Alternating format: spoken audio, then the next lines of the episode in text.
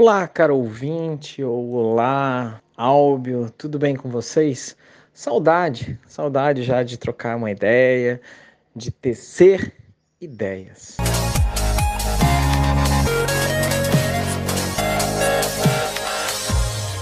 É um prazer estar aqui mais um ano em mais uma série de programas para que continuemos discutindo, refletindo, levantando opiniões sobre temas diversos. E você, Álvio, está animado para mais essa série de episódios para dar continuidade a essas reflexões, a esse diálogo com os nossos parceiros, amigos e ouvintes? Olá, Lauro. Olá, amigo ouvinte. Iniciemos a quinta temporada do Terceiro Ideias. Você imaginava que chegaríamos tão longe, Lauro? E nessa perspectiva é sempre uma alegria imensurável conversar, formatar novos posicionamentos e tecer outras ideias. E aí, Lauro, o que, é que tu propões nesta caminhada? E para iniciar as nossas reflexões, surge a dúvida: e aí, jovem estuda ou jovem trabalha? A gente teve nos últimos dias o lançamento de um programa muito interessante a nível nacional, que é o Pé de Meia. Ah, o estado de Santa Catarina tinha né, um programa é, de permanência dos estudantes até ah, o último ano, que foi mantido, embora reduzido, se não me engano, de 60 mil estudantes atendidos, a gente passou para 10 mil estudantes atendidos que continuam recebendo auxílio mensal para permanência na escola. Ah, agora o pé de meia surge com uma proposta similar, o estudante, na realidade, ele vai ganhar um incentivo anual desde que né, passe de ano, de que tenha lá um, um acompanhamento proveitoso né, do, do, do percurso formativo. E aí a gente se questiona, né? É, diante de todo esse movimento, essa situação, né? Por que, que acontece a necessidade né, de é, criar incentivos para o aluno estudar? E me diga, Albert, você é a favor de tais incentivos? Você acha que, que, que nós estamos andando no caminho certo? Ou se isso é um paliativo de uma situação incorreta, de uma situação que ela sim deveria ser tratada em relação ao nosso estudante? A questão é polêmica. Eu gostaria de dizer assim: não. Não há necessidade de incentivos, porque o estudo é um bem que cabe em si próprio. Mas a minha resposta é utópica. Ela não atinge alguns problemas sociais. E não é uma questão criar incentivos para estudar. Existe um problema social embutido nesta questão. Entende-se que incentivos como de natureza eh, financeira, como as bolsas de estudo ou de outra natureza, é, elas acabam interferindo diretamente na questão da renda familiar. E vou dar um outro exemplo de um programa já consolidado que não ouço nenhum tipo de questionamento, que é o programa do Jovem Aprendiz. E eu o faço com conhecimento de causa de quem lecionou ali é, durante alguns bons anos de minha trajetória profissional. O programa Jovem Aprendiz é, visualiza inserir é, jovens no mundo ou no mercado de trabalho. Jovens que a partir de 16 anos ingressam no programa, no contraturno escolar, é, dividindo-se entre formação escolarizante e formação na própria empresa da, associada ao programa. O que acontece ali? O jovem recebe como incentivo meio salário mínimo da categoria como piso, podendo aumentar ou não a depender da empresa. O pagamento, visto enquanto salário, possibilita a permanência desse jovem na escola.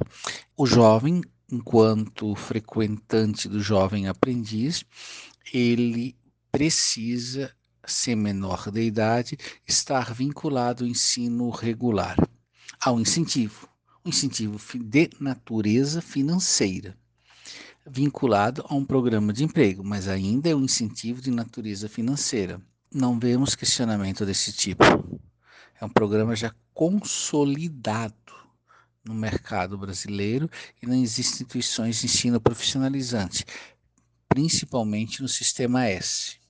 Então, se os objetivos é, apresentados diante desses incentivos for de fato é, promover a permanência do jovem na escola, reduzir as desigualdades sociais, promover e contribuir para o desenvolvimento humano dos estudantes, eu não vejo problema mesmo sabendo e defendendo a ideia de que o estudo seja um bem em si mesmo, o que ocasionaria, imagino eu, outros problemas, mas eu penso que a questão financeira não é uma questão apenas ligada ao âmbito estudantil.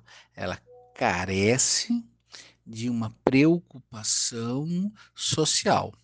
É, num país onde a desigualdade social é crescente, onde uma minoria ascende aos benefícios do maldito capitalismo e a grande maioria passa fome, mesmo que o número de famintos tenha diminuído, pensar redistribuição de renda através de outros braços, seja ele um braço educacional, é sempre oportuno.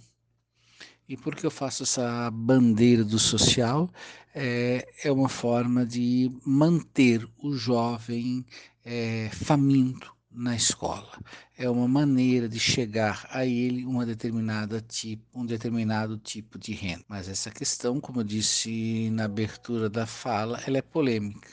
E você, Lauro, o que pensa a respeito? Será que esse tipo de estímulo, a motivação e a permanência na escola é suficiente? Concordo contigo, Alvio. Eu acho que, de fato, a gente está falando aí de estudantes em situação de vulnerabilidade que, em geral, têm né, a necessidade de trabalhar, porque precisam suster o provimento daquilo que é necessário para a sobrevivência da sua família. Isso não é uma opção, isso é uma obrigação. Mas acho que aí a gente tem que discutir, inclusive, a situação de Santa Catarina Santa Catarina ela tem um, um, histórico, não sei se tão diferenciado assim dos outros estados, e aí né, nossos ouvintes podem nos ajudar, em relação a uma cultura, a cultura do trabalho. Então, o nosso adolescente ele tem essa expectativa de iniciar né, uma jornada de trabalho logo que for possível. Não necessariamente porque a família precisa, mas porque ele quer, ele anseia. Anseia ter o seu dinheiro, ter a sua independência, ter condição de adquirir aquilo que sonha e deseja para si. E talvez aí haja essa grande diferença entre aquilo que estejamos discutindo. Aquele estudante que de fato precisa de condições para que possa estar na escola, afinal das, das contas, a escola não deveria ela sim ser opcional, né, no, no sentido de que a gente não vai para a escola como uma obrigação para que a gente possa após ela acessar um outro é, espaço que seria no caso do trabalho, mas que por si só ela deveria fazer parte da formação de todos, até porque sabemos que independente daquilo que fazemos profissionalmente, às vezes né, que não tem nada a ver com o que estudamos, a, a formação escolar traz questões que nenhum outro lugar nos trará. Né, a cidadania, a consciência, entre outras questões. E aí o resultado é óbvio para esses dois públicos, afinal de contas, aquele que precisa né, de condições de trabalho, para ele sim faz sentido programas de assistência. Mas aí a gente tem que discutir o quão a assistência é suficiente para mantê-lo na escola. E para aquele que não precisa disto, os programas de assistência acabam não sendo nem disponíveis. Afinal de contas, a gente tem os programas de assistência para somente aqueles que, em geral, fazem parte da, da população mais de baixa renda, é, hoje incluída no sistema chamado CAD único. E para esse estudante, então, o trabalho continua sendo algo desejoso e a escola fica em segundo plano, tanto para aquele que precisa do trabalho quanto para aquele que não precisa do trabalho, mas que quer o trabalho. E aí eu acho que vem a nossa chave para essa discussão. Jovem trabalha ou jovem estuda? Jovem deveria estar na escola para a vida e não na escola para pensar a cultura do trabalho. E o trabalho deveria ser uma consequência para a sobrevivência e não a maior ocupação do nosso tempo. É, porque eu digo isso, tem uma crítica forte à ideia da cultura do trabalho. E aqui eu recupero um discurso da professora Gisele Serfin, é, no livro Gestão Escolar, ela faz uma crítica essa ideia de escola como um lugar para o trabalho. E ela separa, a partir da leitura de Deleuze e Foucault, ela separa a escola para formar gestores de si e, consequentemente, gestores para os outros e aqueles que serão apenas geridos por esses gestores. Então, formações específicas para nichos diferentes. E houve um tempo que esse discurso de diferença incomodava, ele era velado. Atualmente, ah, algumas escolas não se preocupam mais em velar esse discurso e assumem essa possibilidade é, como sua, formar para a elite. É, e aqui não quero entrar em questões de elas estarem certas ou não, mas justificam-se como um nicho de mercado, uma formação diferenciada, com currículo preparado para formar a, aqueles que serão primeiro gestores de si e depois que é, comandarão o mercado. E enquanto isso, vivenciamos um processo de sucateamento da escola pública, aonde ela se preocupa com a introdução no mercado de trabalho, mas uma introdução para fazer é, as coisas mais banais, para resolver os problemas mais banais de, todas, de toda a condição humana. Não estou dizendo que esta banalidade seja indigna, não é isso. Mas se o sistema educacional visa a manutenção desse sistema de trabalho, há algo de muito errado nele.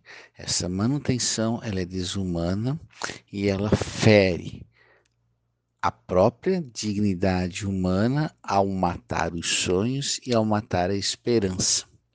Então, a escola, em vez de ser um lugar para visualizar outras possibilidades, ela se reduz à reprodução de um mecanismo existencial dada a condição do mercado.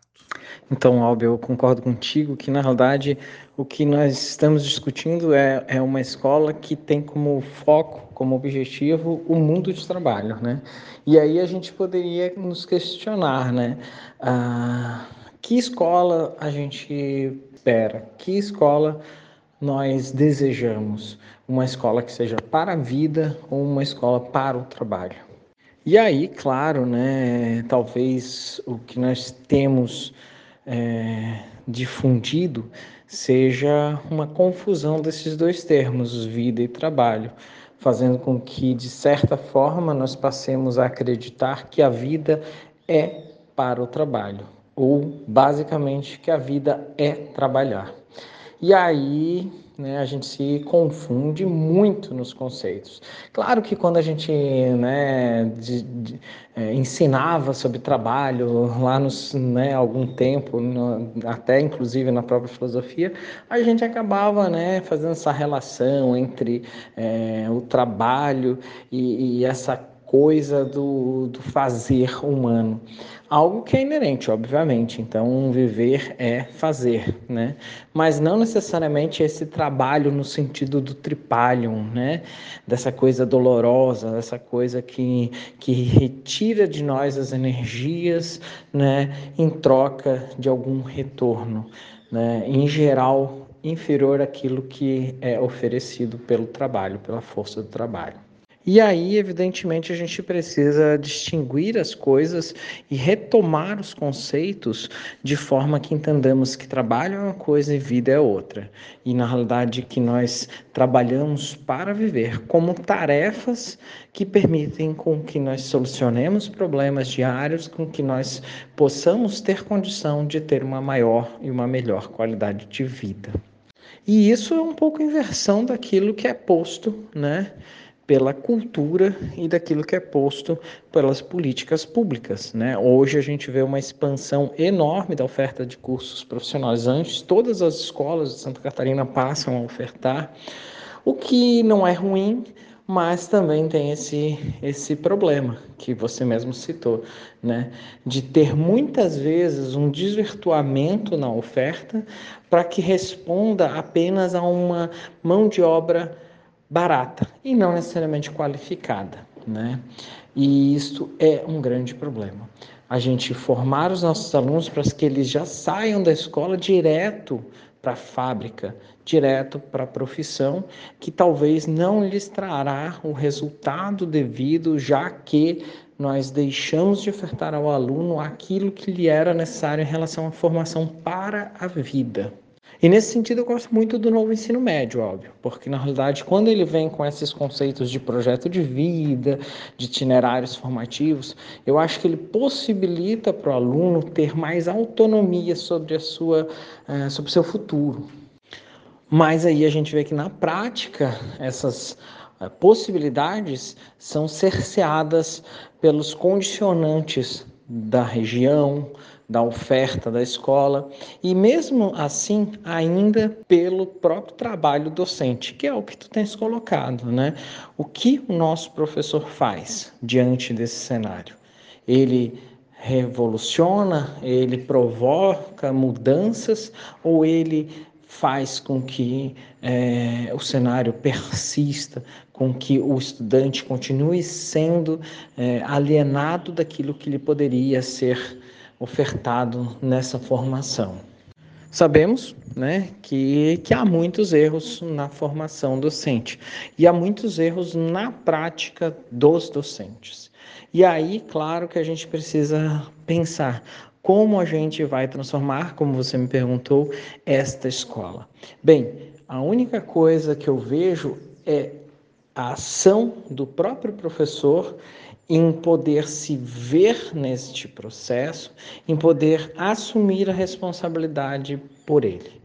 Então, é, em programas passados a gente já falou um pouco sobre isso, da questão da autobiografia, da reflexão sobre a sua própria prática, um processo que é necessário para que o professor se conscientize daquilo que faz para si e para os seus.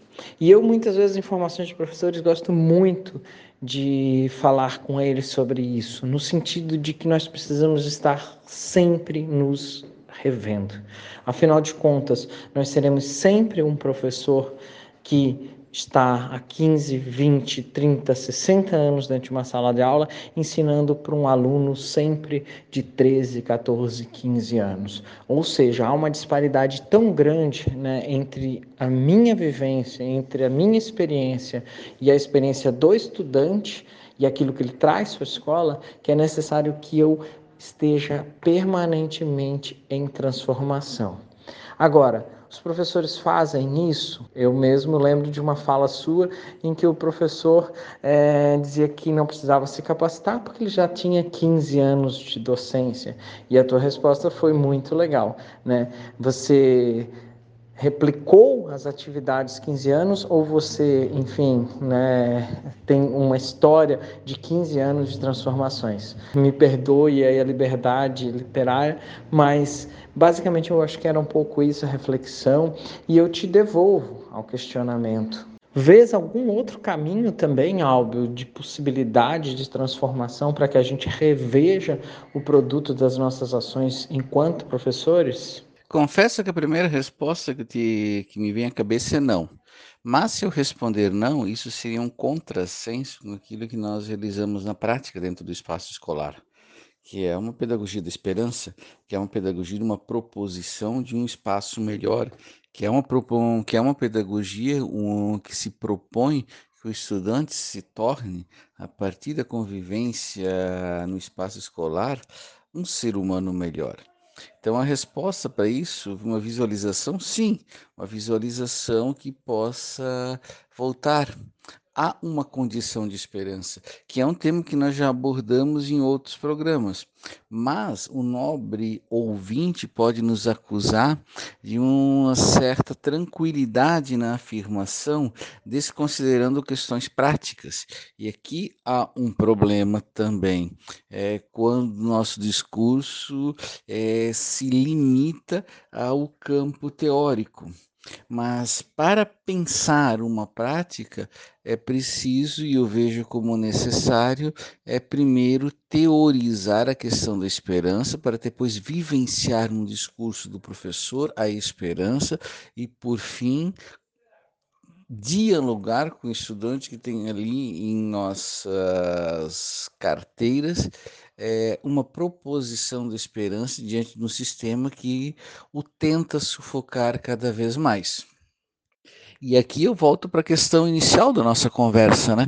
Como os programas de, manu... de bolsa de manutenção e permanência na escola se fazem necessárias, porque é o público a quem ele é destinado, ou melhor, o público para o qual ele é destinado é o público muitas vezes carente de esperança, porque as condições sociais é, o levaram à necessidade de receber um fomento para permanecer na escola. Então, talvez a nossa proposta de conversa tenha ido para um outro campo e nós poderíamos até questionar é, Lauro e amigos ouvintes, a questão da parcela da juventude neném. Nem estuda e nem trabalha, mas pensar o fomento de permanência é necessário para quê? Para que nós eliminemos passivelmente esta condição de existência. Então eu vejo esse como um caminho necessário, embora a ideia não seja, e convenhamos, né, ela tem e carece de inúmeros problemas sociais, inúmeros problemas estruturais, mas é o que temos para o momento. Agora, é, não há almoço grátis, quem paga a conta? Programa de redistribuição de renda, mas encarece o contribuinte e aí a questão que poderia levantar, né, é qual é a função do governo? É reter dinheiro em caixa, é preparar-se grandes lucros, ou a função administrativa seria de repasse, de fomento? Se pensarmos a ideia da lucratividade, é endossar o discurso neoliberal. Se pensar a ideia do repasse, é votar umas políticas sociodemocráticas, independente da ideologia. Eu acho que não dá para pensar alguém que passe fome. Não dá para pensar um governo enquanto um governo de sucesso, enquanto algumas pessoas estão sem comida. E sem comida reflete inúmeros outros problemas sociais. É, pode parecer que o nosso discurso seja um pouco repetitivo, circular, mas voltamos a uma crítica ao sistema neoliberal que forma desigualdades sociais. Mas, Lauro, é lugar da escola o combate à desigualdade social? Ou será que minha conversa ou meu discurso apresentado aqui no programa é repleto de falhas? Acho que é sim lugar da escola o combate à desigualdade social. Aliás, talvez seja o lugar privilegiado de combate à desigualdade social. E quando a gente fala disso, eu me recordo, obviamente, das discussões de Bourdieu, né? das discussões que, que fazem ver a escola como local de reprodução um local onde o estudante vai ser formado como um bom trabalhador, como um bom cidadão, enfim, onde ele vai se transfigurar naquilo que o sistema espera dele. Mas, ao mesmo tempo em que essa leitura é feita da função da escola, a gente vê como única saída a própria escola, o que é algo muito interessante, né? Que no final das contas, a ela cabe também a mudança desse tipo de cenário. Obviamente, isso é algo complexo, né? Porque a gente está falando aí de uma instituição que precisa se compreender nesse processo, né? Entender aquilo que faz, né, com seus estudantes e a partir dessa compreensão agir. E esse é de fato o papel da escola no sentido emancipatório, né, de que Paulo Freire tanto falava, no sentido da instituição que vai possibilitar que o estudante possa sim mudar os rumos de sua história através da educação. E isso não pode ser algo utópico né? algo que se pretende de, de maneira idealizada, mas algo que se consolide através da própria prática docente. Então, o professor é sim o responsável por entender o que faz na vida dos estudantes, por entender o potencial que tem em mãos né, na vida do estudante, né, e que possa então agir diante disso, estabelecendo diretrizes, estabelecendo um projeto que possa de fato é, permitir ao, ao aluno, ao estudante, uma mudança né, nos seus rumos, para que ele possa compreender, por exemplo, né, para que o trabalho serve e o que o trabalho pode lhe trazer e que possa ele ser o, o, gestor da sua própria história, aquele que definirá por onde ele caminhará, independente de qualquer tipo de projeto né, que exista né, para ele em relação àquilo que, que a sociedade, que as empresas, que o capital esperam. Chama, chama, chama no trabalhador, chama no trabalhador. De manhãzinha quando eu vou descendo o morro A nega pensa que eu vou trabalhar. Ô de manhã, de manhãzinha quando eu vou descendo o morro. Sabe, pô. Vem netinha, vem netinha, vem netinha! Eu coloco o baralho no bolso, cavaco nas costas, cascol no pescoço. Vou lá pra praça, mamar, como é que vai? Eu coloco o baralho no bolso Meu cachecol no pescoço Bate na palma, na boca, no fim geral Trabalhar. Trabalhar pra quê? Quero trabalhar, eu vou morrer Trabalhar pra você, trabalhar Trabalhar pra quê? Hoje de manhã, de manhãzinha Quando eu vou descendo o morro a nega pensa que eu vou trabalhar. Hoje de manhã, de manhãzinha Quando eu vou descendo o morro a nega pensa que eu vou trabalhar Eu coloco O baralho no bolso, cavaco nas costas, caspa no pescoço Vou lá pra praça Mauá, como é que faz? Eu coloco O baralho no bolso, meu cachecol no pescoço Vou lá pra praça Mauá, eu falei trabalhar Trabalhar Trabalhar pra quê? Ô, macumbeiro! Se eu trabalhar, eu vou morrer Trabalhar não, pra ver Trabalhar ah. yeah.